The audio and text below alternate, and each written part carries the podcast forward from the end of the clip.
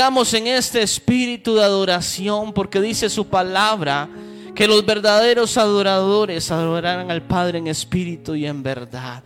Te adoramos, Señor, y disponemos nuestro corazón, Señor, para recordar en esta mañana tu sacrificio, Señor. Recordar el mayor amor que alguien pueda tener por nosotros. Porque tú diste tu vida, Señor, aun cuando nosotros estábamos muertos en delitos y pecados. Tú diste tu vida, Señor, cuando nosotros nos encontrábamos lejos de ti, Señor. Gracias por tu sangre. Gracias, Señor, por derramar tu sangre en la cruz del Calvario, Señor. Gracias por llevar ahí todo nuestro dolor, todas nuestras enfermedades, Señor Jesús.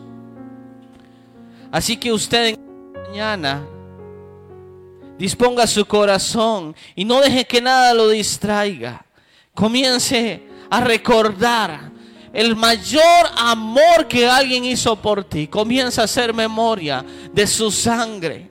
Comienza a hacer memoria de su cuerpo partido. Porque dice que el castigo de nuestra paz fue sobre él. Te damos gracias, Señor, en esta mañana.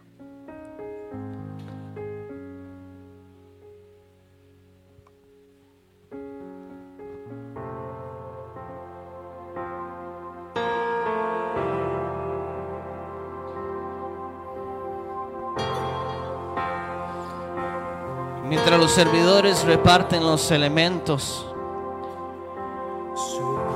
dale gracias a Jesús. Porque te escogió, porque te salvó, porque te perdonó.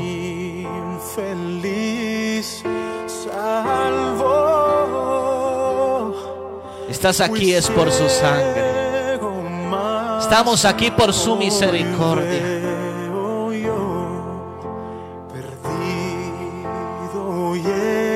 ¿Quiénes éramos nosotros, iglesia? Para que Él nos amara. Para que el Padre decidiera dar a su Hijo unigénito. Eso se llama gracia. Un regalo inmerecido. Su gracia Señor temer mis dudas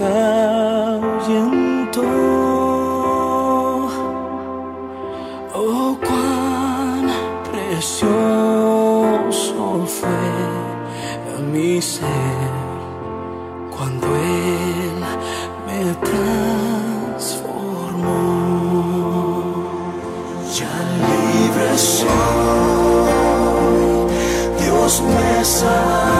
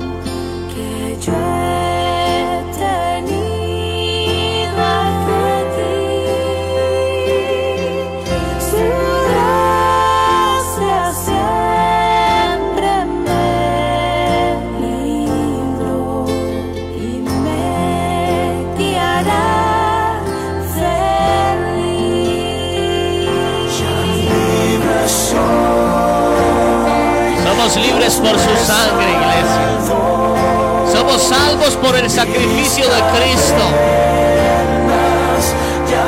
Esas cadenas son rotas por Jesús. Fuimos perdonados.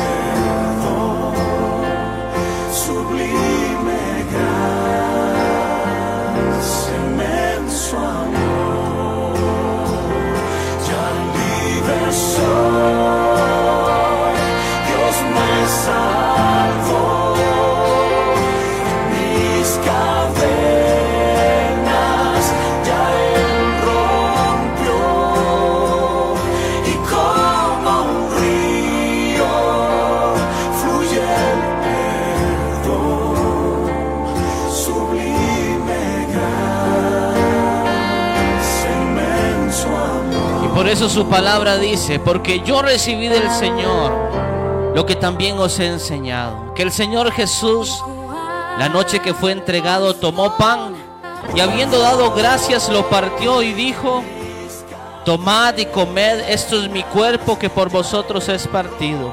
Haced esto en memoria de mí.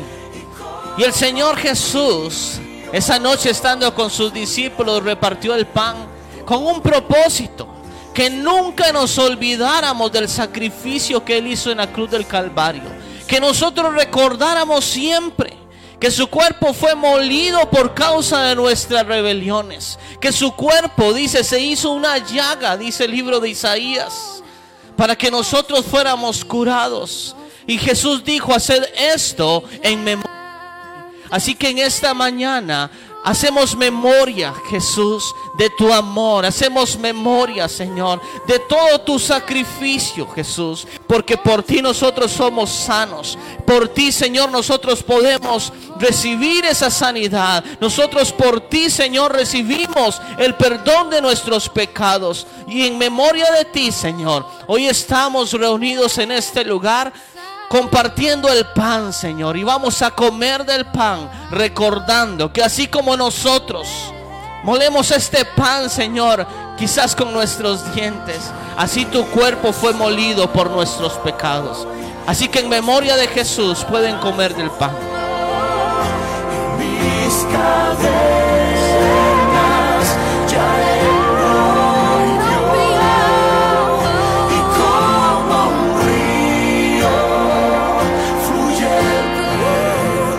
Y asimismo tomó también la copa después de haber cenado diciendo, esta copa es el nuevo pacto en mi sangre. Haced esto todas las veces que la bebiereis en memoria de mí. Así pues, todas las veces que comieres de este pan y bebieres de esta copa, la muerte del Señor anunciáis hasta que Él venga.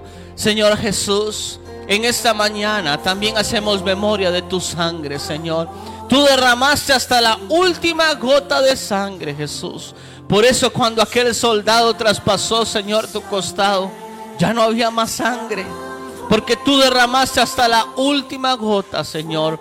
Porque tu anhelo, el anhelo de tu corazón siempre ha sido, Señor, que todo el mundo sea salvo, Jesús. Por tu sangre somos salvos. Porque dice tu palabra que a través de tu sangre nosotros somos partícipes de un nuevo pacto, un pacto de misericordia. Pacto, Señor, donde por gracia nosotros podemos entrar confiadamente al trono de la gracia. Por eso, Señor, cada vez que hacemos memoria, Señor, por medio de esta santa cena, recordamos tu cuerpo, recordamos tu sangre, Señor, anunciando tu muerte, pero anunciando también tu resurrección y recordando que hay una promesa que tú hiciste, Señor, a tu iglesia. Tú dijiste que volverías por nosotros. Y por eso en esta mañana recordamos ese pacto, Señor, y que tú cumples cada una de tus promesas. Te esperamos, Señor. Y en memoria de Jesús puedes beber de la copa.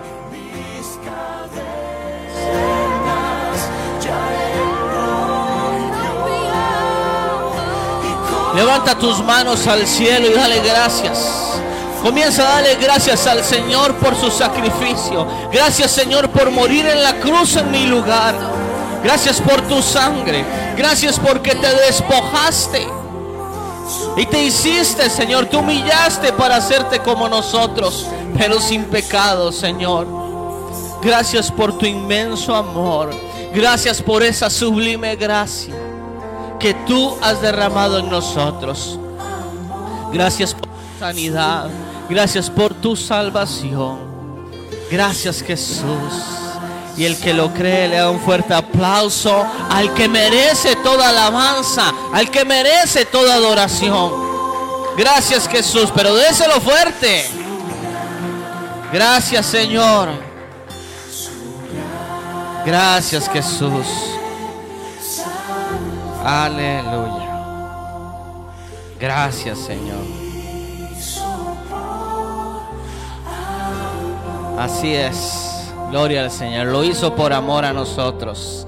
¿Cuántos están alegres en esta mañana? Pero de verdad, ¿cuántos se gozan en la presencia del Señor? Dios es bueno, Dios es buenísimo. Y todos los que nos ven ahí por redes sociales, que Dios te bendiga. También estamos felices de poder compartir hoy un domingo juntos como familia del Señor. Amén. Gloria al Señor. Yo quiero hoy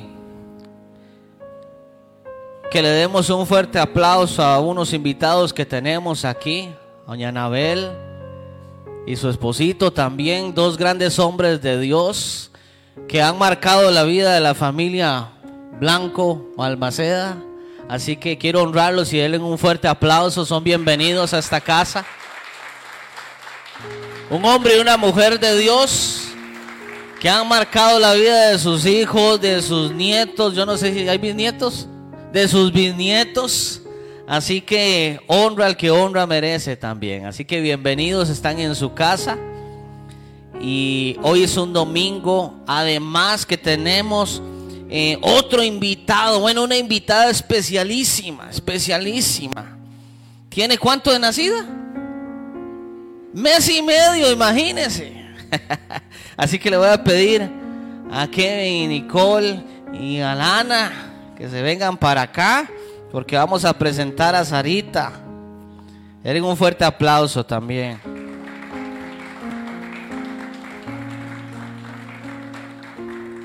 Si quieren se me hacen para acá, de este ladito.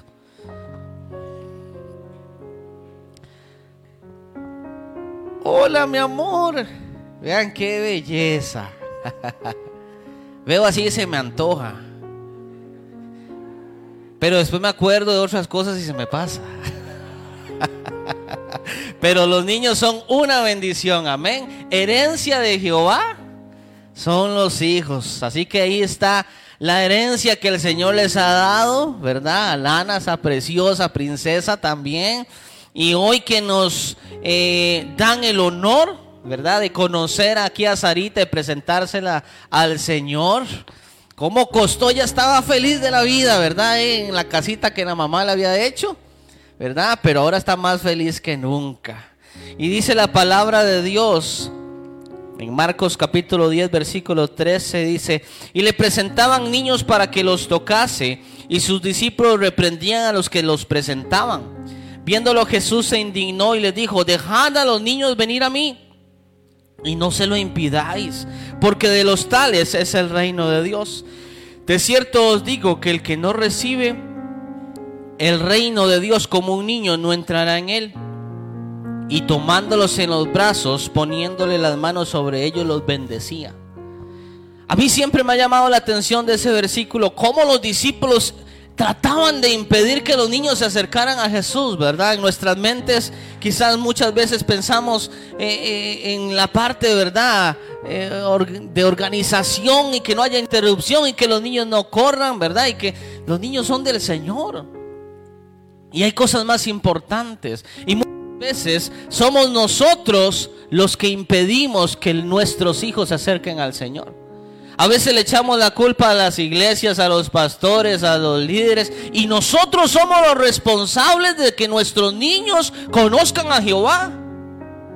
Con nuestro testimonio, con nuestra oración.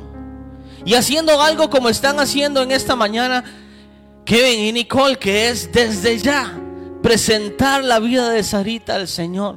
Y cuando presentamos niños, siempre lo he dicho, no es solamente venir en un acto simbólico de entregárselo al Señor, sino que es un compromiso. Esta familia está haciendo un compromiso delante de Dios y todos ustedes son testigos. Un compromiso no solamente de presentar a Sarita, sino de instruir al niño en su camino, de instruir a Sarita, de enseñarle cómo orar, de presentarle a Jesús. De aún ellos ser testimonio en su casa como papás. Porque muchas veces los hijos se alejan del Señor cuando ven el mal testimonio de nosotros. Por eso quise comenzar honrando a los abuelitos del pastor Alfonso. Porque a través de los años han demostrado con su testimonio que Jesús es el Señor. Y de la misma manera les toca a ustedes cumplir la misma misión llevar a Sarita y a Lana a Jesús. Porque un día ellos tendrán que, ellas tendrán que pasar aquí adelante o donde el Señor tenga en ese momento para aceptar a Cristo en su corazón. Así que como iglesia vamos a bendecir a Sarita y vamos a bendecir también a Kevin y Nicole para que el Señor les dé toda la sabiduría, todas las fuerzas también para llevar a Sarita y a Lana que ya va encaminada hacia Cristo. Amén. Así que extienda su mano hacia aquí. Vamos a orar por Sarita y por esta hermosa familia. Señor Jesús, te damos gracias, Dios por la vida de Sarita, Señor. Gracias porque tú eres el dueño de la vida, Jesús. Y tú enviaste a Sarita con un propósito, Señor. Y en esta mañana nos ponemos de acuerdo para presentarla delante de ti, Señor. Así como esos niños corrían, Señor, y, y te buscaban, Señor. Tú los tocabas y los bendecías. Y por eso en esta mañana te pedimos que pongas tu mano sobre la vida de Sarita. En el nombre de Jesús. Señor, bendice Señor. Llénala de vida, llénala de salud, Señor. Dale una inteligencia sobrenatural, Señor. Y desde ya, Dios, te pedimos que ella sea sensible a tu presencia. Que nunca se aparte de tu camino, Señor. Que ella te conozca, Señor. Que ella sepa quién fue el que formó su cuerpo. Quién fue el que sopló vida sobre ella, Señor. Y que nunca se aparte de ti, Señor. En el nombre de Jesús. Gracias Señor te damos por esta familia. Te pedimos Padre Celestial que derrame sabiduría sobre Kevin. Que derrame sabiduría Señor sobre Nicole. Para que puedan instruir a Sanita Señor en tu palabra. Para que puedan ser testimonio delante de los ojos de su hija Señor. Padre Celestial trae los recursos que ellos necesiten. Que nunca les falte nada Señor. Sino que tú siempre proveas Señor para que siempre tengan lo suficiente en todas las cosas, Señor. Rompemos en el nombre de Jesús toda maldición generacional, porque tú llevaste todas las maldiciones en la cruz del Calvario, Señor. Y hoy creemos que esta familia recibe tu bendición, Señor. Gracias por la vida de Sarita, en el nombre de Cristo Jesús. Amén y amén. Tienen un fuerte aplauso. Y siempre les hacemos un certificado, vean, qué hermosura. Ahí están esos cachetitos, ¿verdad? Dicen que se parece a la mamá, yo no sé. A mí se me parece a los dos, la verdad. Y dice así, fue presentado el Señor según su palabra el 3 de abril del 2022. Y con este acto los padres se comprometen a cuidarle e instruirle en la fe hasta que, tenga la madurez. Escuchen eso, hasta que tenga la madurez para aceptar a Jesucristo como Señor y Salvador. Eso es de ustedes. Denme un fuerte aplauso, Sarita. Bienvenida a la casa del Señor. Y como decía un pastor que yo tuve, si no los ganamos, los hacemos, ¿verdad? Ya viene Ismael también, ya casi. Bendiciones, un fuerte aplauso para ellos. Los niños pueden pasar a la escuelita y ahora sí.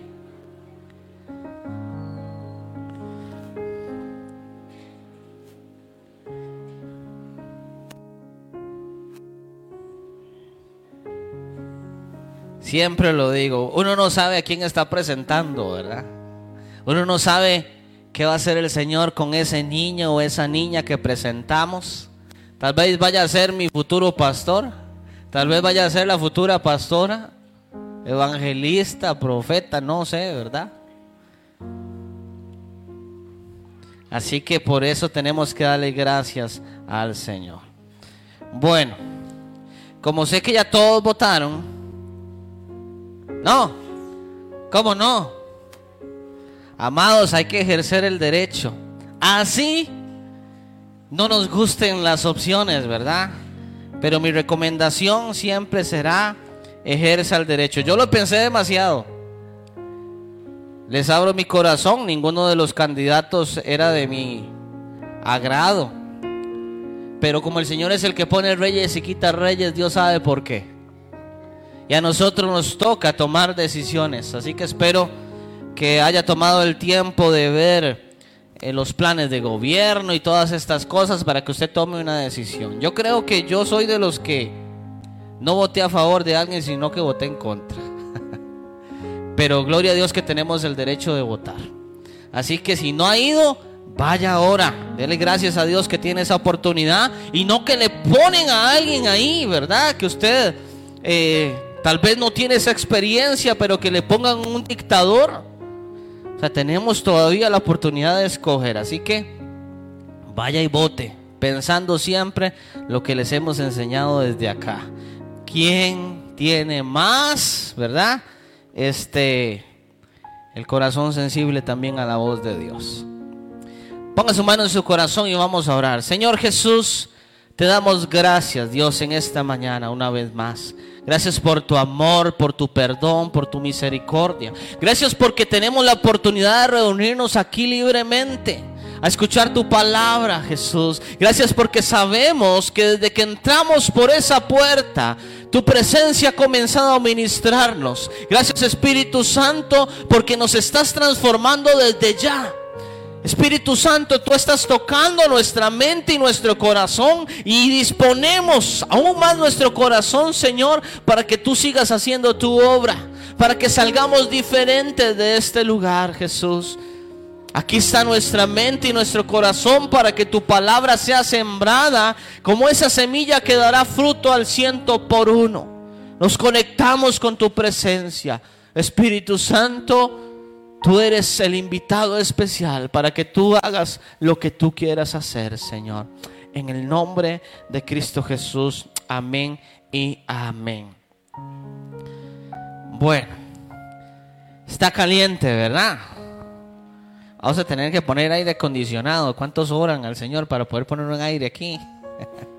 Kevin, tenemos pendiente aquello, ¿verdad? Este, en estos días, estas semanas, hemos estado orando a Dios y el Señor nos ha estado hablando de algo que es fundamental, que es conocer a Dios. ¿Cuántos conocen al Señor? Pero conocerlo de verdad. Porque decíamos cuando iniciamos esta serie de enseñanzas que muchas veces, al igual que Samuel, hay personas que están dentro de un templo ministrando incluso al Señor sin conocerlo.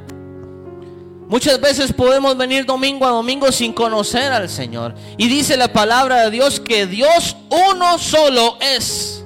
Algunos creen, ¿verdad? Erradamente que entonces los budistas ese Dios es el mismo Dios y aquellos otros ese Dios es el mismo y entonces los indígenas no, dice que la palabra que Jehová Dios uno solo es. Y la palabra nos revela porque si no nosotros crearíamos a Dios. Pero en cambio Dios quiso revelarse. Y dice su palabra que el Señor nos mostró que Él es Padre, Hijo y Espíritu Santo. Y tal vez eso nos cuesta a nosotros entenderlo, tal y como lo veníamos hablando. Porque para nosotros decir que Oscar es el mismo que David, el mismo que Kevin, sería algo así como, ¿what? Nada que ver, ¿verdad? Pero Dios es sobrenatural, no natural como nosotros. Esto me está fallando. Y entonces Dios es sobrenatural y nos dice que es Padre, es Hijo y es Espíritu Santo. Y con el Padre a veces nos identificamos fácilmente y con el Hijo Jesús todavía más. Pero si hay alguien que la iglesia necesita conocer o recordar o volverse a encontrar, es con el Espíritu Santo. Y cuando leíamos el versículo de 1 Samuel capítulo 3, versículo 7, decía que Samuel aún no había conocido a Jehová y ese conocer era Yadá. Ese era el verbo, Yadá, que significaba conocer por experiencia. Y si hay algo que nosotros necesitamos hoy como iglesia, experimentar y conocer, o sea, conocer por experiencia, es el Espíritu Santo. Y el Señor ha venido hablando y ministrándonos semana tras semana. Y hoy vamos a seguir hablando de esto porque es una dirección de el Espíritu Santo precisamente. Y vimos semanas atrás cómo el Espíritu Santo es una persona, es Dios, eh, los títulos que le dan, ¿verdad? Los símbolos que, represent, que se le representa, ¿verdad? Algunos como agua, fuego, viento, eh, la paloma, ¿verdad? Pero que no era fuego, que no era viento, que no era una paloma, porque el Espíritu Santo es Dios. Pero que cada uno de esos símbolos tenía un significado. La semana anterior estuvimos viendo aparte la obra del Espíritu Santo, como Él es el consolador, como el Espíritu Santo es el que nos convence de pecado, juicio y de justicia, como el Espíritu Santo es el que nos santifica, como el Espíritu Santo es el Maestro, porque Jesús mismo dijo, les conviene que yo me vaya, para que el Padre envíe a ustedes otro consolador igual que yo. Y cómo Él les va a recordar todas las cosas. El Espíritu Santo es el Maestro que nosotros tenemos hoy, que nos recuerda todas las cosas que Jesús nos dijo. Es el intercesor, es el que nos mantiene en libertad, porque donde está el Espíritu de Dios, ahí hay libertad. Y es el que nos llena de poder. El Espíritu Santo es real, iglesia. El Espíritu Santo de Dios es real. Y es la promesa que Jesús nos dejó. ¿A dónde está Jesús? ¿A dónde está Jesús, iglesia? A la diestra del Padre. Sí, vive en nuestro corazón, pero quiero decirle que Jesús está a la diestra del Padre. Y fue él el que dijo, les conviene que yo me vaya. Y sus discípulos comenzaron a entristecerse. ¿Cómo que te vas? Tres años Dejamos los trabajos, dejamos algunos de las familias, comenzamos a seguirte Jesús y te vas. Pero el Señor les dice, les conviene. Para que viniera uno que iba a estar con nosotros siempre. Diga conmigo, siempre. Y ese es el Espíritu Santo. Yo les decía hace unas semanas también que cuando yo empecé a estudiar un poco sobre el Espíritu Santo, a mí empezó a darme un poco de temor. Porque yo decía, siento como que estoy desplazando a Jesús. Porque cuando llegamos a Cristo, llegamos a Jesús y nos enamoramos de Jesús.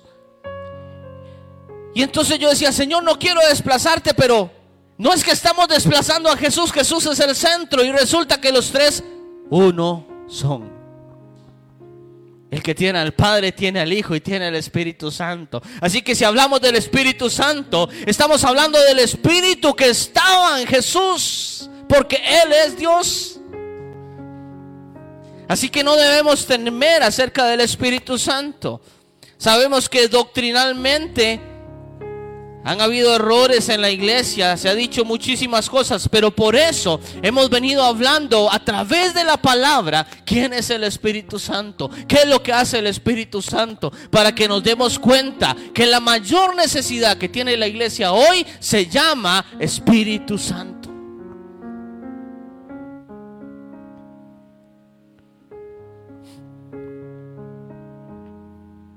Y otra evidencia de la necesidad que tenemos. Y no estamos hablando de Vivifica, estamos hablando de toda la iglesia en general. Y otra evidencia de que necesitamos experimentar, ya da, que necesitamos conocer al Espíritu Santo, ¿sabe qué es? La carencia de dones espirituales. Acompáñeme a 1 Corintios capítulo 12, por favor. Yo creo que hoy no me va a dar chance de terminar de predicar, pero Vamos hasta donde el Señor nos permita llegar. Primera de Corintios capítulo 12, versículo 1. Cuando lo tiene me dice amén.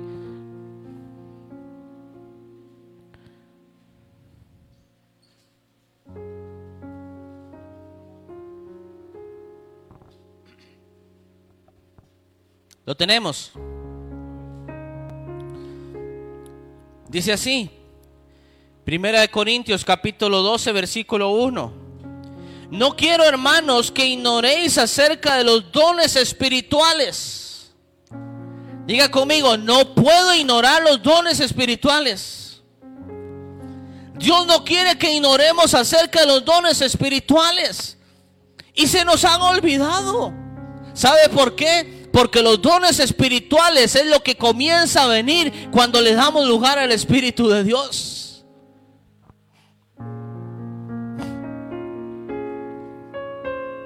La primera exhortación del Señor para nosotros en esta mañana es que no podemos seguir ignorando acerca de los dones del Señor. La iglesia necesita ser llena de dones espirituales que se derraman por medio del Espíritu Santo.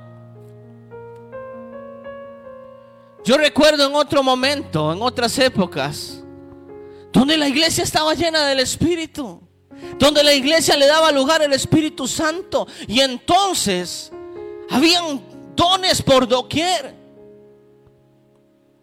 Algunos Dios los usaba en profecía, algunos Dios los usaba en sanidad, algunos Dios los usaba, ¿verdad? Con, hablando en lenguas, interpretando lenguas y la cantidad diversa de dones que existen. Pero sigamos leyendo, versículo 2. Sabéis que cuando eran gentiles, se os extraviaba llevándonos como os llevaba, como os llevaban a los ídolos mudos. Por tanto, os hago saber que nadie que hable por el Espíritu de Dios llama anatema a Jesús, y nadie puede llamar Jesús Señor si no es por el Espíritu Santo. Ahora bien, versículo 4, hay diversidad de dones, pero el Espíritu es el mismo. Y hay diversidad de ministerios, pero el Señor es el mismo. Y hay diversidad de operaciones, pero Dios, que hace todas las cosas en todos, es el mismo. Pero a cada uno les es dada la manifestación del Espíritu para provecho. Entonces cuando hablamos de dones espirituales, estamos hablando que es, la manifestación del Espíritu para provecho. A veces creemos, ¿verdad? Cuando hablamos de manifestación del Espíritu, que es que usted tiene que empezar ahí a temblar o tirarse al suelo y empezar a hacer ahí. Si algo así pasa, ¿verdad? Ya esos son otros 100 pesos. Pero no es que tenemos que andar buscando eso. La manifestación del Espíritu son los dones espirituales que la iglesia necesita para edificar que la iglesia necesita para edificarse, para seguir creciendo, para hacer la obra del Señor. Y cada uno de estos dones son dados por el Espíritu. Dice que el Espíritu es uno. Y cada uno de estos dones tiene un propósito, es para provecho. ¿Qué quiere decir esto? Que no se trata de que usted sienta una electricidad, ay que no, es para provecho. Que no se trata de que usted tenga un don para que lo esconda. Que no se trata de que usted tenga, tiene un don y que qué chido así es que yo tengo un don y qué está haciendo con ese don. Es que esos dones espirituales son con un propósito. ¿Cuántos quieren recibir dones espirituales? Iglesia, existen los dones espirituales.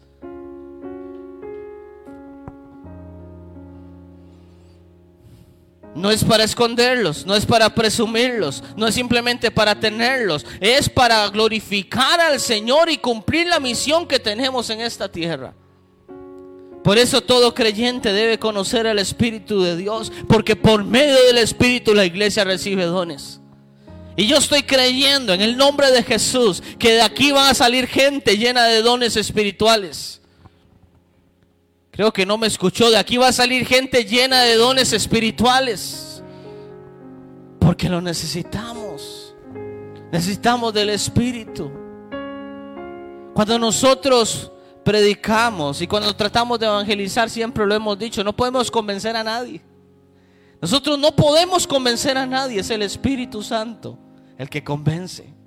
Y es el Espíritu Santo el que pone en nosotros dones. Pero entonces sigamos viendo, porque vamos a comenzar a ver esos dones, iglesia.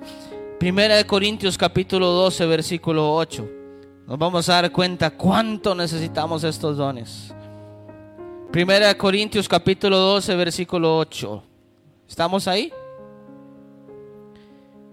Y entonces comienza a decir, porque a este es dada por el Espíritu palabra de sabiduría, a otro palabra de ciencia según el mismo espíritu.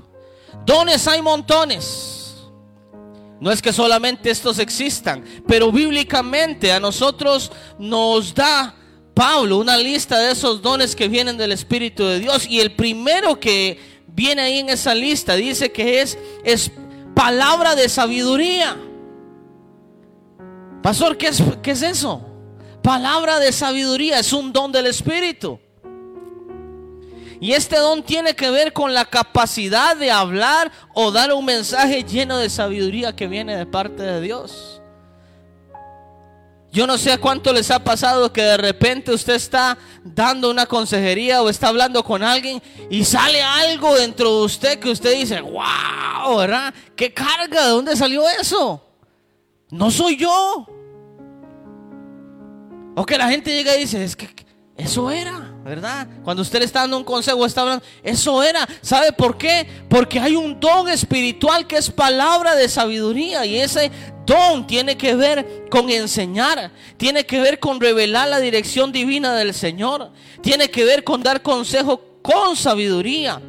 Está relacionado con direccionar, dice, con sabiduría para tomar decisiones. Entonces, este don, la gente cree que solo lo tienen los pastores palabra de sabiduría porque son los que predican, porque son los que están dando consejería. Pero los dones espirituales son dados por el Espíritu y dice la palabra que nosotros debemos procurar, diga conmigo, procurar los mejores dones.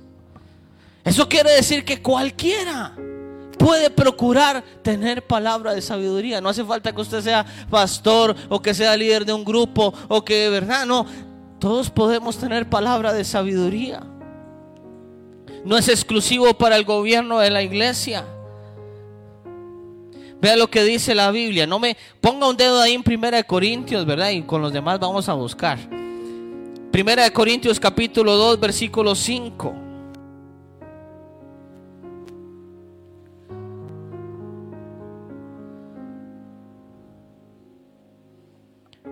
Dice así para que vuestra fe no esté fundada en la sabiduría de los hombres, sino en el poder de Dios. Nuestra fe no puede descansar en la sabiduría humana. Estamos hablando que este don no tiene que ver con inteligencia. Este don no tiene que ver con los títulos que usted tenga. Este don no tiene que ver con el conocimiento y la preparación. No, estamos hablando que de repente el Espíritu puede poner en usted una palabra de sabiduría, la capacidad de dar un mensaje lleno de la sabiduría que viene de parte de Dios.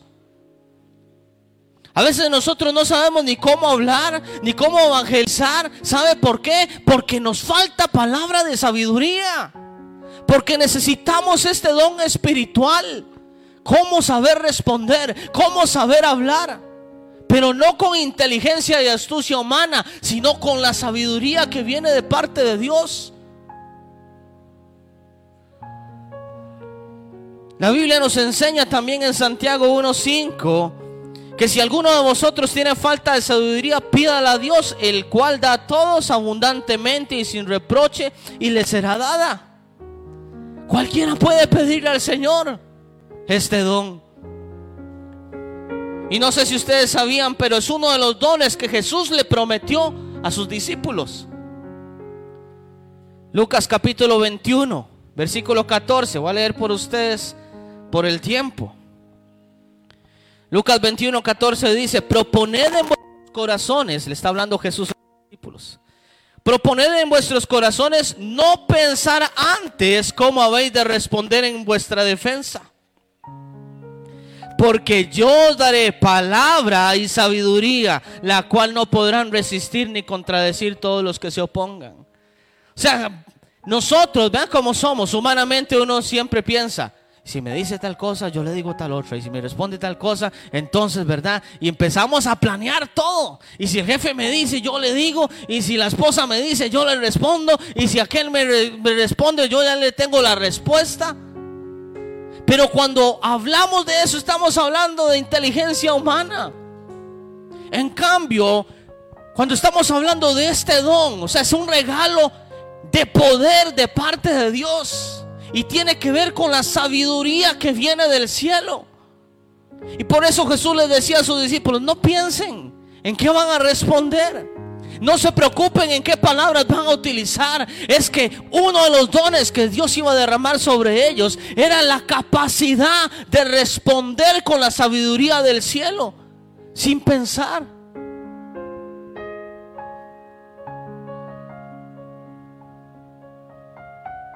Y por eso vemos a los discípulos. Y uno dice, ¿qué carga Pablo, verdad? Respondiéndole a los griegos. ¿Qué carga Pablo respondiéndole a los romanos? Respondiéndole a los gentiles. Con una sabiduría. Y saben, ese don es también para nosotros. Nunca voy a olvidar, ya hace muchos años, tuve una ovejita, teníamos un grupo de matrimonios. Y él era un agente de ventas. Y cada vez que estábamos evangelizándolo, llevándolo al Señor y tenía que hablar con él, yo parecía, ¿verdad? Como aquel de la serie, así como yo dije eso, ¿verdad? Porque entonces de repente el Señor empezaba a darme unos ejemplos de ventas que en mi vida. Y podía hablarle a aquella persona, ¿verdad? Y llevarlo al Señor con términos de ventas.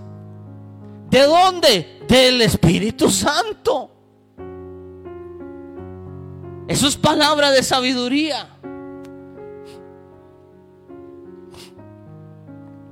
Porque cuando usted tiene palabra de, de, sabiduría, usted sabe cómo responder a sus jefes, a su esposo, a su esposa, a sus hijos, etc. Porque si bien el don es para glorificar el nombre del Señor, también nosotros somos bendecidos con ese don. Muchas veces nosotros hablamos sin este don y metemos no una, sino que todas las patas, ¿verdad? La iglesia necesita ser sabia. Y usted ve a más de un cristiano ahí que sale por tele, tal vez en política, tal vez en otras ramas, que abren su boca y usted dice, mejor no hubiera dicho que es cristiano. Qué vergüenza. ¿Sabe por qué? Porque no tienen sabiduría. Porque la iglesia necesita hoy ser llena de la sabiduría que viene de Dios. Nosotros necesitamos buscar el Espíritu Santo y que el Espíritu Santo nos dé a nosotros palabra de sabiduría para que usted sepa cómo hablar. Para que usted sepa cómo evangelizar. Para que usted sepa qué responder cuando le cuestionen. Para que usted sepa llegar con amor. Para que usted, como decía Pablo, ¿verdad? Pueda hacerse gentil a los gentiles, romanos a los romanos. Necesitamos este don espiritual, es un don espiritual, es un regalo espiritual. Quizás algunos ya lo han empezado a experimentar, pero pídaselo al Señor. Dígale, Señor, yo quiero ese don para glorificarte, para servirte. Y dice la palabra, entonces que a algunos el Espíritu les da palabra de sabiduría Versículo 8. A otro le da palabra de ciencia según el mismo espíritu. ¿Cuál espíritu? El Espíritu Santo. Palabra de ciencia. Pastor, ¿qué es palabra de ciencia? También se le conoce como palabra de conocimiento. Y este don tiene que ver principalmente con la enseñanza de las verdades que contiene la palabra de Dios. En la Biblia, la palabra ciencia, como les decía, tiene que ver con conocimiento. Por eso hay versículos que dicen, en los últimos tiempos la ciencia aumentará. Ahí estaba hablando del conocimiento, que el conocimiento va a aumentar. Y quieren me ponen los abanicos, si fuera el caso, creo. Este, por cierto, yo creo que ya lo arreglaron.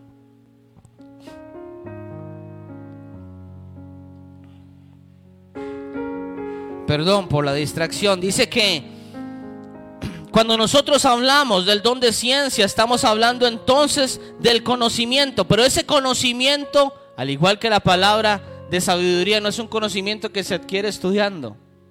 No es un conocimiento que se adquiere preparándonos, aunque tenemos que estudiar y tenemos que prepararnos. Pero cuando hay don de ciencia o don de palabra, viene ese conocimiento de parte de Dios sin ayuda de repente. No tiene que ver nada el intelecto. Hay personas que usted los oye predicar y están predicando las verdades espirituales y no hay un instituto, no hay un seminario, no se ha preparado. ¿Por qué predica con esa capacidad las verdades de Dios? Porque tiene palabra de ciencia. Porque el Señor le ha dado la capacidad de dar un mensaje del conocimiento de las verdades.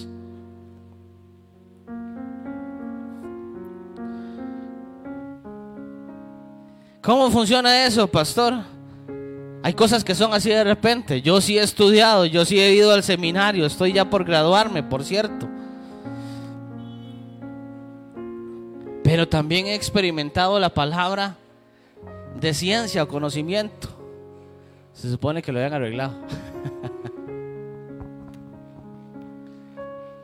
Por ejemplo, yo creo que les comentaba, yo no sé si en escuela de servidores o por aquí, que un día de estos el Señor empezó a traerme una revelación que nadie me había enseñado, sino que es don de ciencia. Estaba estudiando un poco sobre José, sobre Israel, y cuando los hijos de Israel venden a José, y entonces el Señor empezó a mostrarme la simbología que hay ahí con José con respecto a Jesús. ¿Por qué? Porque al final de cuentas Israel, ¿se acuerdan? Tenía 12 hijos, de las que van a formar las 12 tribus. Y son los hermanos, son los hijos de Israel los que terminan vendiendo al hijo amado de Israel. Y Jesús era precisamente el hijo amado del Padre. Y los hermanos, los hijos de Israel, vendieron a Jesús como se vendió a José. Y empieza el Espíritu Santo a hablarme, empieza el Señor a mostrarme cómo, al igual que en la historia de José, Dios al final de cuentas lo que hizo fue proveer salvación para Israel y la casa de Israel. Y por eso José pasó lo que pasó. Y el Señor me decía de la misma manera, a través de ese Hijo amado del Padre, Dios va a proveer salvación para Israel y para el mundo entero. Y la salvación en José para Israel llegó después de siete años de vacas flacas. Al igual que en la tribulación serán siete años. Entonces yo dije, wow, esto no me lo reveló carne ni sangre. Esto fue el Espíritu de Dios. Y tengo que estudiarlo. Voy a meterme a estudiar eso porque el Espíritu Santo comenzó a hablarme. Lo que quiero decirles es que eso es palabra de ciencia. ¿Quién me lo enseñó? Nadie. Ahí está Dios mostrando, trayendo un conocimiento. Yo no voy a inventar falsas doctrinas, ¿verdad? Tengo que estudiar, pero ya el Espíritu Santo comenzó a hablar. Ahora, cuando hablamos de palabra de ciencia, no solamente tiene que ver con esto, sino que cuando hay un don de ciencia, el Señor te da la capacidad de conocer algunas cosas sin que nadie te las haya dicho. Por ejemplo, ¿se acuerdan de Ananías y Zafira? La historia en el libro de los Hechos, capítulo 5, versículo 1. Vamos a leerlo, dice así, Hechos 5, del 1 al 5. Pero cierto hombre llamado Ananías, con Zafira su mujer, vendió una heredad y sustrajo del precio, sabiendo también su mujer. Y trayendo solo una parte, la puso a los pies de los apóstoles. Y dijo Pedro, Ananías, ¿por qué llenó Satanás tu corazón para que mintieses al Espíritu Santo y sustrajeses del precio de la heredad? ¿Quién lo sapió, iglesia? Así, un buen tico. ¿Quién le dijo a Pedro? Ananías y Zafira habían venido, vendido una heredad, un lote ahí, y trajeron solamente una parte mintiendo, diciendo que lo habían vendido en X cantidad, cuando en realidad lo habían vendido en más. Y entonces viene el don de ciencia sobre Pedro. Y Pedro sabe lo que acaba de pasar. ¿Por qué sabe Pedro? Alguien le dijo, se llama don del Espíritu Santo. Lo que pasa después es que tanto Ananías y Zafira se mueren, ¿verdad? Pero lo que quiero decirles es que cuando hay un don de ciencia, el Señor te permite conocer algunas cosas también.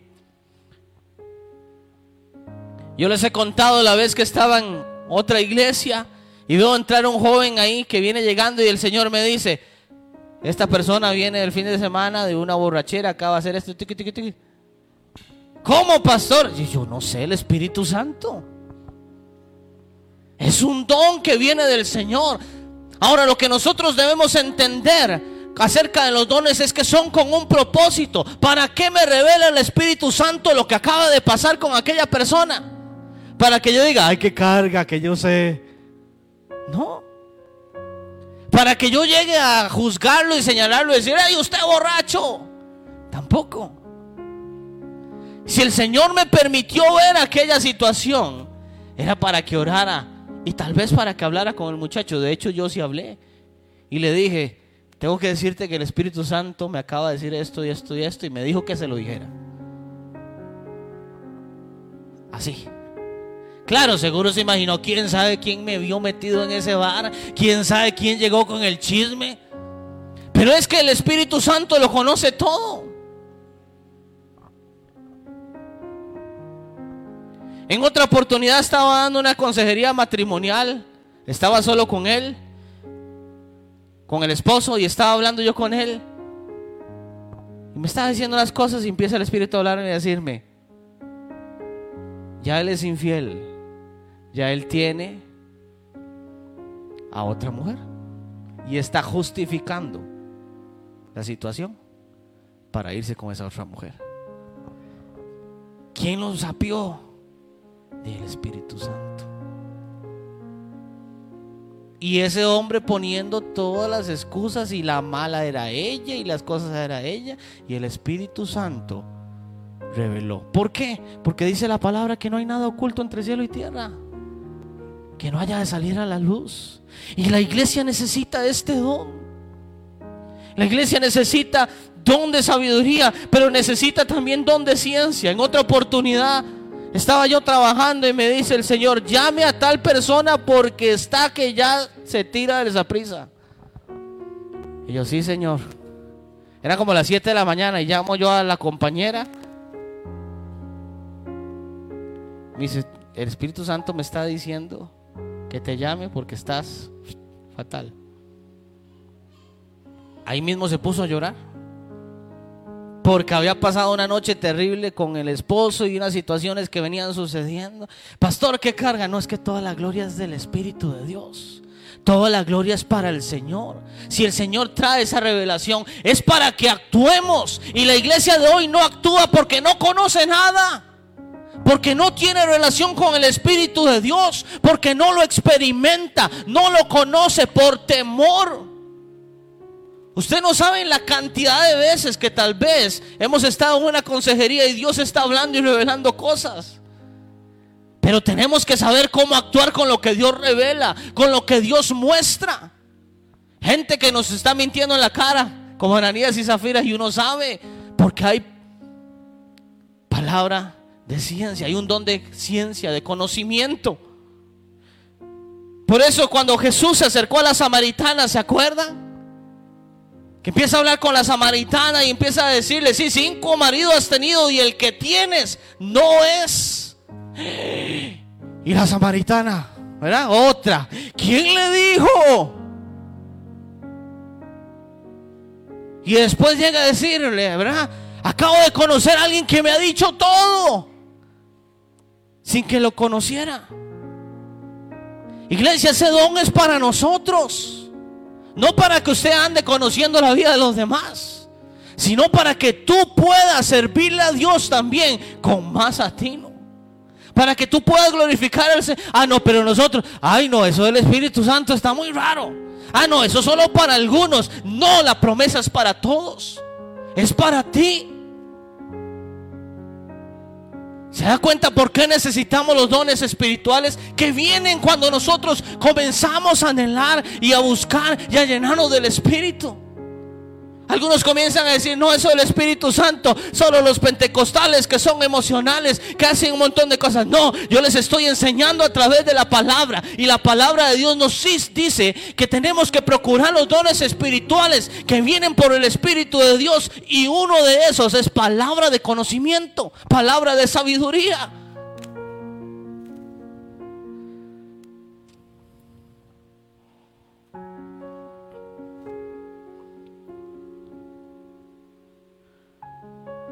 Pero hay más. Primera de Corintios capítulo 12, versículo 9.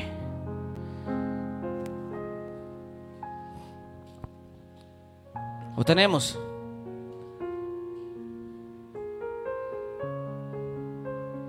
Dice, a otro fe por el Espíritu y a otro dones de sanidades por el Espíritu. Ahí vienen dos dones. El primero de ellos, a otro fe. ¿Sabía usted que también la fe es un don?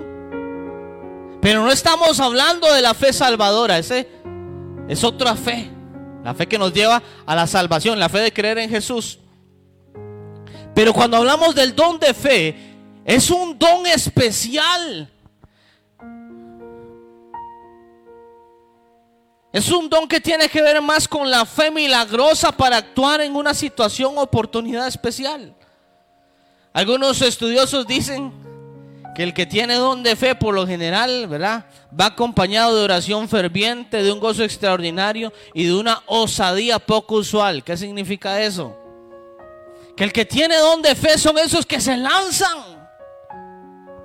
Usted y yo lo pensamos, ay, le digo, no le digo. Ay, lo evangelizo, no lo empieza hasta a sudar, ¿verdad? Ay, le hablo, no le hablo. Ay, ¿será que oro por ese enfermo o no oro? Ah, ¿será que Pero el que tiene don de fe no lo piensa dos veces. Se lanza en fe, se lanza a creerle al Señor. Y por eso es otro de los dones que a nosotros nos revela que la iglesia necesita volver sus ojos al Señor y llenarse del Espíritu de Dios. Porque la gente si tiene golpeado algo en estos días es la fe. Necesitamos el don de fe, necesitamos comenzar a ser violentos espirituales en el sentido de movernos en fe. El enemigo ha sido tan astuto que ha tratado de engañarnos para que no seamos llenos de los dones espirituales.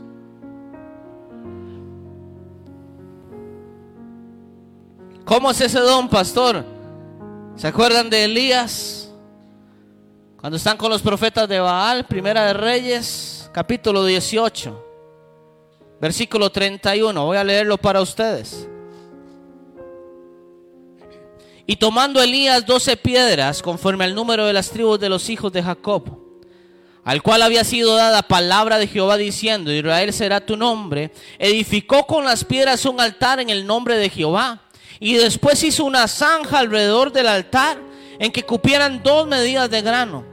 Preparó luego la leña y cortó el buey en pedazos y lo puso sobre la leña y dijo, llenad cuatro cántaros de agua y derramadla sobre el holocausto y sobre la leña. Y dijo, hacedlo otra vez y otra vez lo hicieron.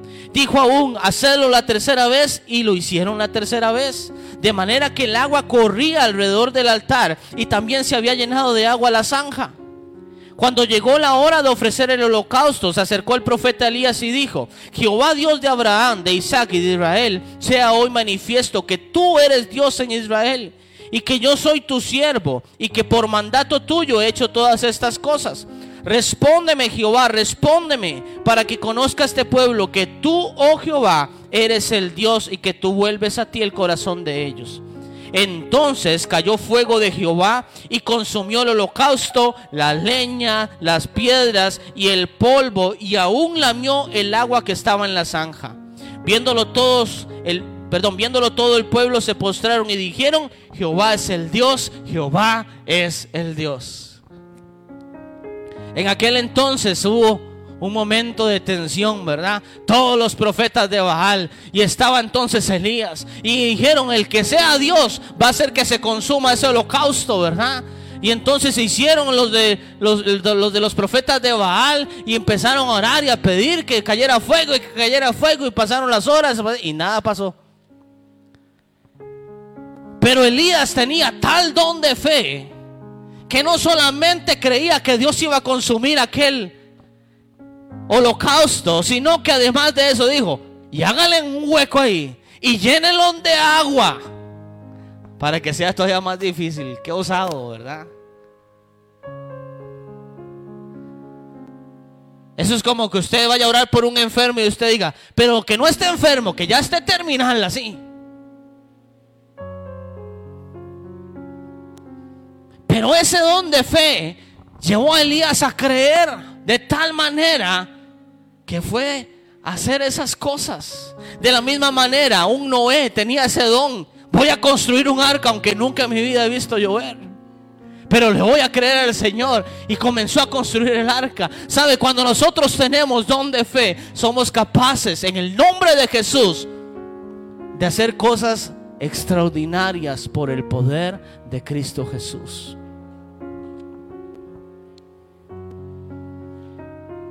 Pero ¿cómo es la iglesia ahora? ¿Criticamos? Vemos a un televangelista, ahí está ese, robándose la plata. Ahí está ese, orando por los. ¿Y por qué orando por los enfermos? ¿Y por qué haciendo eso? Y ese es el engaño del diablo. Porque si bien hay ladrones, si bien hay falsos profetas, si bien hay falsos que hacen cosas que no están bien, eso no nos dice a nosotros que el don de fe es real. El don de fe es real. Necesitamos creer. La iglesia necesita ese don.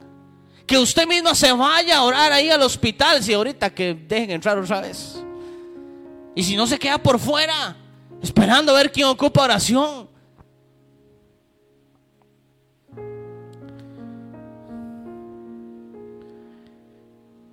El don de fe sabe que además inspira a otros a creer. Cuando Pablo está, ¿se acuerdan en la tormenta? En un barco que el barco se va a destruir. Y todo el mundo dice, ahora sí nos vamos a morir, ¿verdad?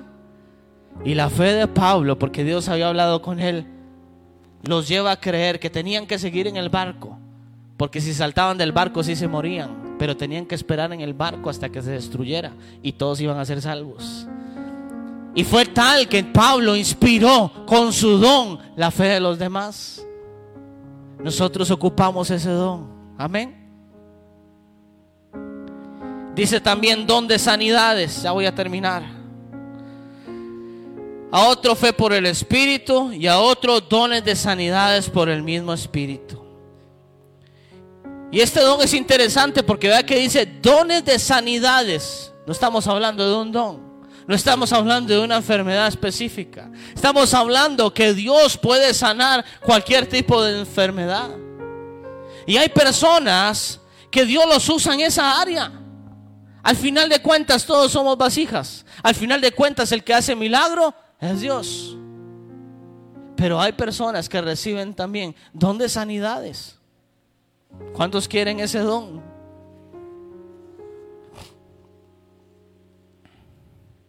Y eso sigue existiendo. A mí nunca se me va a olvidar, nunca. Es algo que quedó grabado en mis primeros años de creyente. La una oportunidad que pude estar cuando vino Benny Hinn al antiguo estadio, a la tacita de plata, al antiguo estadio nacional. Podrán criticar lo que quieran criticarle. Podrá tener un montón de errores, pero a mí nadie me va a poder decir que lo que yo vi fue mentira. Porque pude ver, yo estaba en el coro y entonces estábamos en la parte, yo no me acuerdo si norte o sur, pero teníamos una visión de todo lo que estaba pasando. Y era impresionante ver cómo las sillas de ruedas la gente se iba levantando de las sillas. Nada, nadie estaba tocándolos. Nadie estaba imponiéndoles manos. Era el Espíritu Santo de Dios que iba repartiendo sanidad. Y se iban levantando de las sillas de ruedas. Y gente que inclusive yo conocía. Porque entonces ahí entra la mente humana. Ay, es que les pagan para que se hagan los enfermos y ahí se levanten. A mí nadie me puede decir eso porque yo estuve ahí y fui testigo y conocí gente que tal vez estaba en una silla de ruedas y Dios la levantó. Y era así, por allá, por allá, por allá, otro, otro, otro, otro, otro. Era impresionante. Pero el diablo nos ha engañado tanto que usted y yo lo que hacemos es criticar. Ay, quién sabe cuánta plata hay detrás de eso. Hay todo lo que hacen para llamar la atención. ¿Y para qué hacer una cruzada de sanidad y milagros? Si Dios puede sanar en cualquier momento. Sí, Dios puede sanar en cualquier momento. Pero no podemos ignorar, dice la palabra, acerca de los dones espirituales. Y uno de esos dones que da el Espíritu de Dios es dones de sanidades. Yo he orado por gente, ¿verdad? Algunos se han sanado, otros no.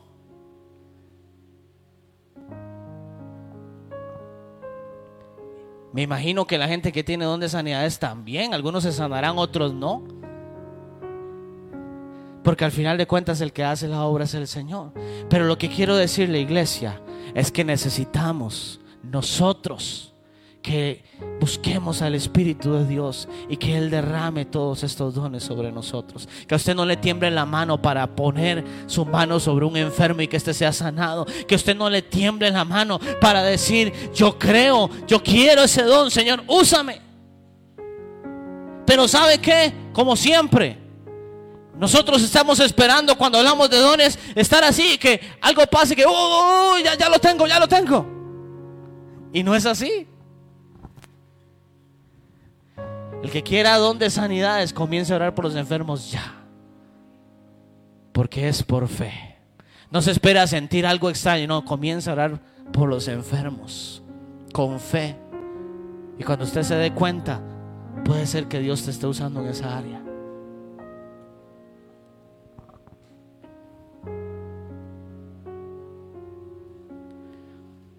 Otro don, 1 Corintios 12, 9. A otro, el hacer milagros.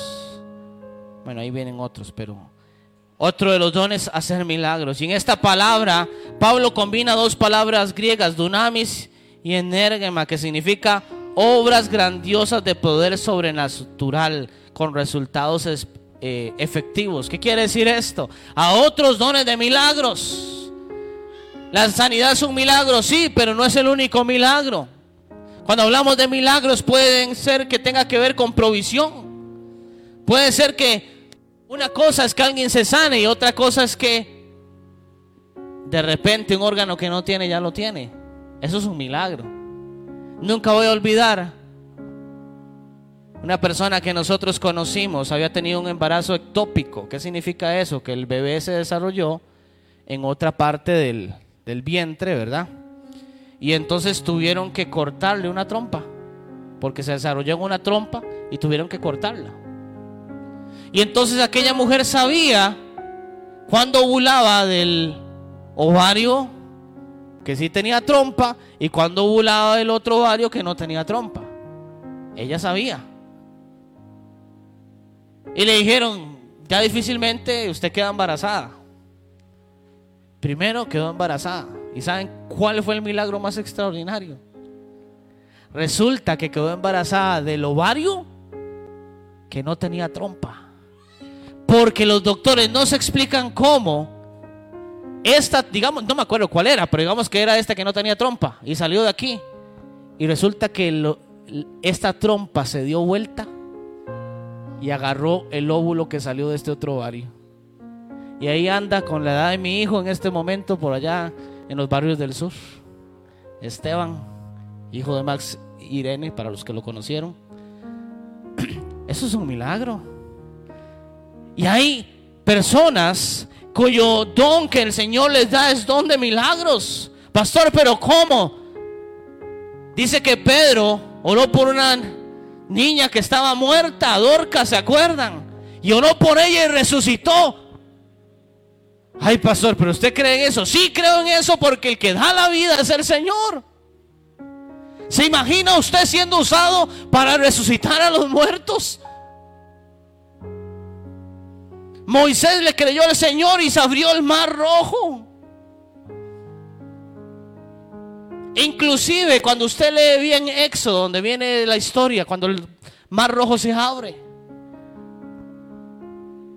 Moisés comienza a hablar con Dios. Y Dios le dice, ¿para qué me está buscando? Siga adelante. Camine con el pueblo y crucen, que el mar se les va a abrir. Qué tremendo. Sí, Dios hizo el milagro. Pero es que ya había un don en Moisés que Dios le había dado. Para que cosas extraordinarias, el dunamis, el poder de Dios se manifestara.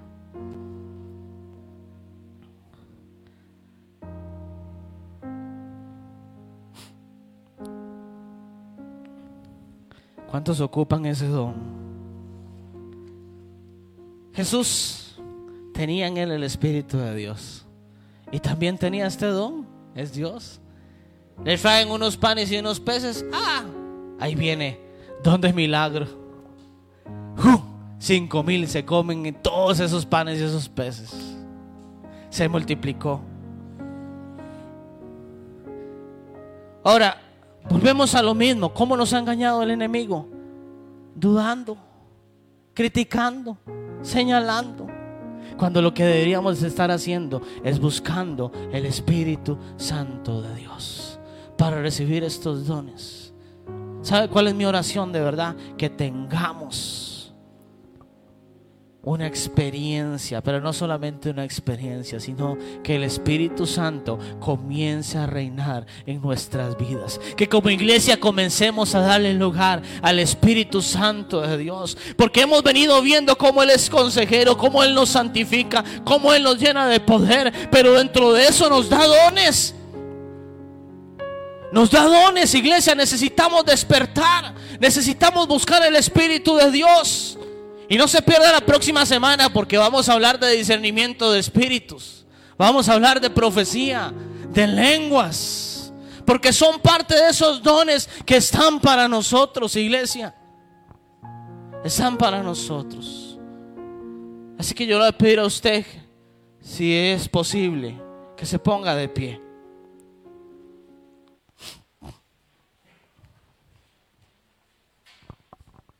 Porque necesitamos del Espíritu Santo.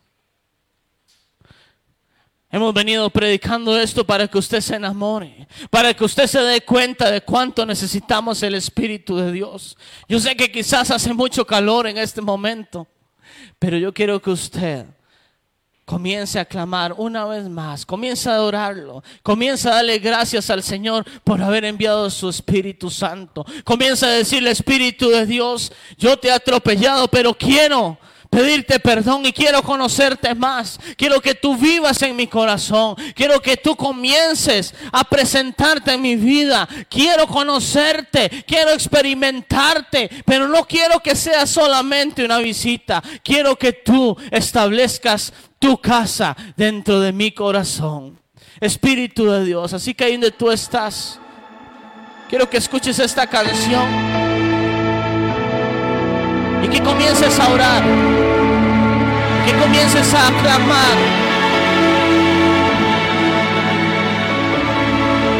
Decir, el Espíritu Santo te necesita.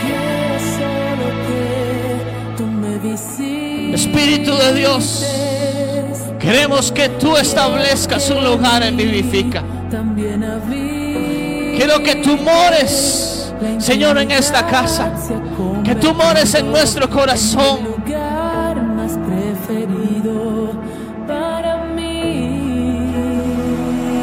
Espíritu de Dios, ven en esta mañana. Haga de esta canción su oración, iglesia.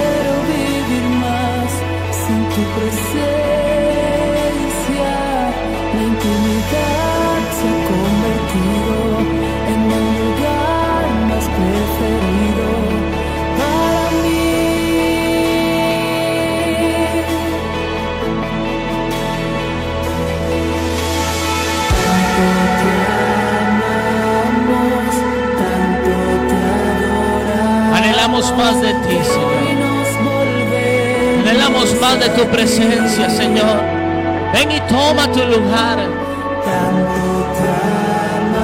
Ven, Espíritu de Dios. Dile, te anhelamos. Espíritu Santo, anhelamos que comiences a tocarnos en esta mañana. Anhelamos, Señor, que comiences a transformar a tu iglesia. Que todo temor sea quitado de nosotros. Que nuestra mirada vuelva a ti, Señor. Te anhelamos, te necesitamos.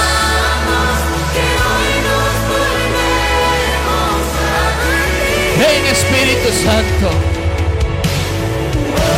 Toma esta casa, Espíritu de Dios. Toma mi corazón. Comienza a derramar, Señor, tus dones. Comienza a derramar de tu presencia. Eres nuestra necesidad. Te necesitamos, Espíritu de.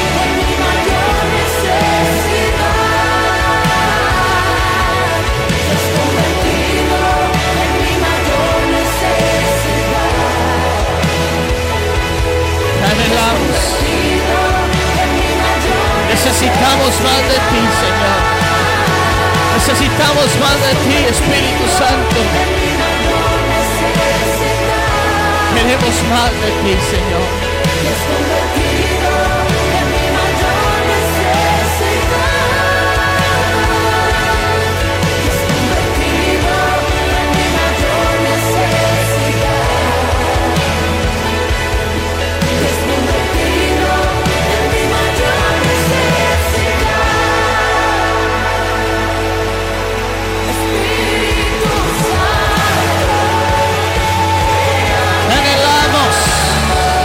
Necesitamos.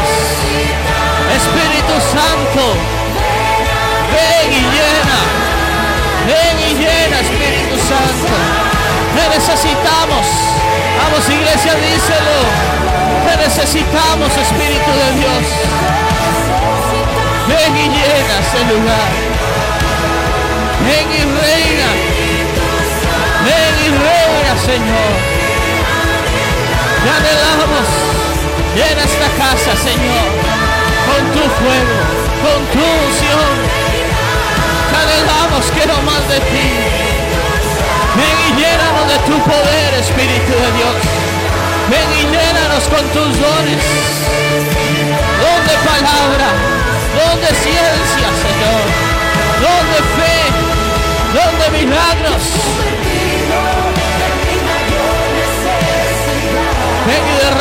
esta casa.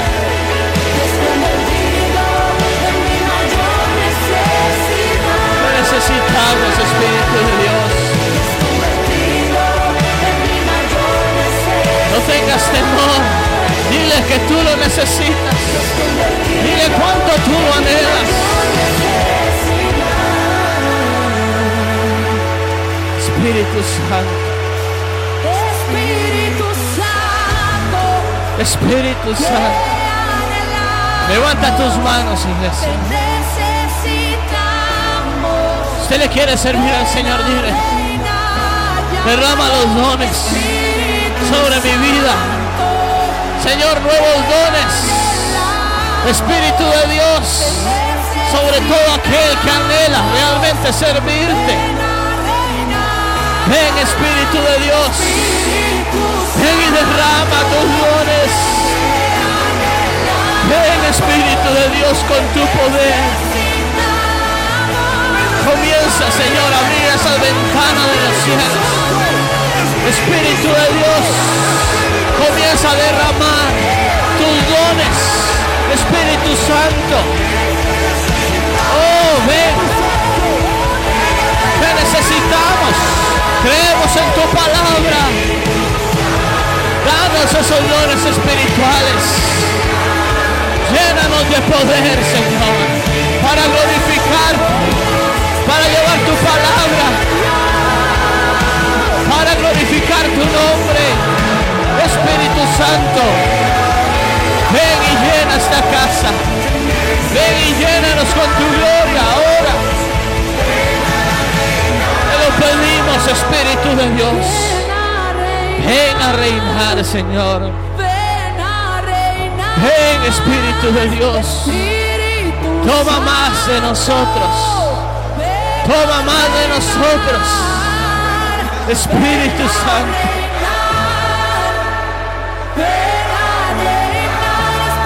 Ven, Espíritu de Dios. Llena, llena, llena, Señor. Llena cada copa de tu unción. Llena cada copa con tu unción, Señor. Oh, Espíritu de Dios. Ven más, ven más. Te necesitamos. Te necesitamos. Ven, Espíritu de Dios. Ven ahora, Señor. Te necesitamos. No tengas temor, iglesia. Gracias, Señor. Gracias, Espíritu de Dios. Ven, Espíritu Santo. Ven, iglesia. Créelo, recíbelo. Recíbelo con fe. Don de milagros. Dones de sanidades. Palabra de ciencia, de conocimiento. Sabiduría.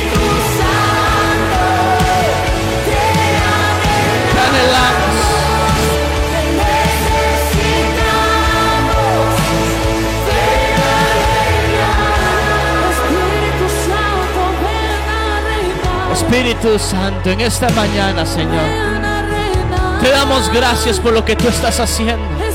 Señor, yo te pido en esta mañana que quites, Señor, toda mente entenebrecida. Que saques toda mentira, Señor, de engaño.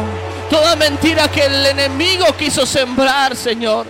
En nuestro corazón y en nuestras mentes. Espíritu Santo, te necesitamos. Y en esta mañana te pedimos, Señor, que nos ayudes a creer. Señor, que derrames sobre tu casa dones espirituales, Señor. No solamente los que están ahí en esa lista, Señor, sino que tú comiences a derramar otros dones, Señor. Los que sean necesarios sobre esta casa, Señor, para que cada uno de nosotros Señor, cumplir tu voluntad. No tengas temor de recibir dones de Dios. No tengas temor, porque es el Señor el que te va a enseñar. Es Dios el que te va a enseñar cómo usar ese don. Es para su gloria.